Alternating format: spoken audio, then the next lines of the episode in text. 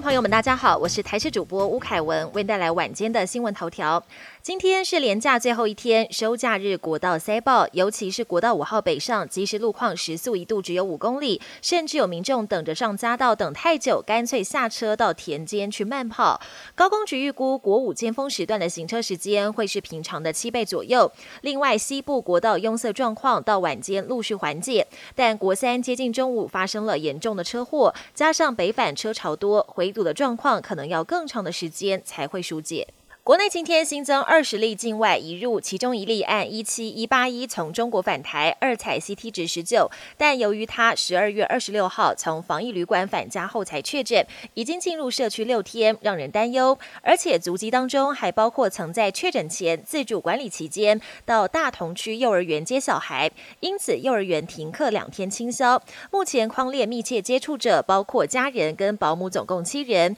检验的结果都是阴性。新一波疫情如海啸般席卷全球，就连台湾也不能轻忽。感染科专家分析，台湾这个月底准备迎接春节，加上冬天有利于病毒存活，推估今年一到三月是台湾防疫最严峻的时刻，心态上不能松懈。而我国目前第一剂疫苗涵盖率终于达到八成大关，专家提醒全民只要符合资格，都要赶快施打第三针。但有公位学者持不同的意见，认为所有人都去打第三剂不见得有用，建议还是要按照优先顺序施打，或者也能等次世代疫苗问世。国际焦点：台湾跨年夜冷飕飕，但英国却迎来观测史上最温暖的新年元旦。伦敦市中心气温在一月一号攀升到摄氏十六点三度，改写一九一六年在康瓦尔郡创下的纪录，而且还比伦敦过去的一月均温高出了十几度，仿佛初春提早到来。就连气象专家都直呼前所未见。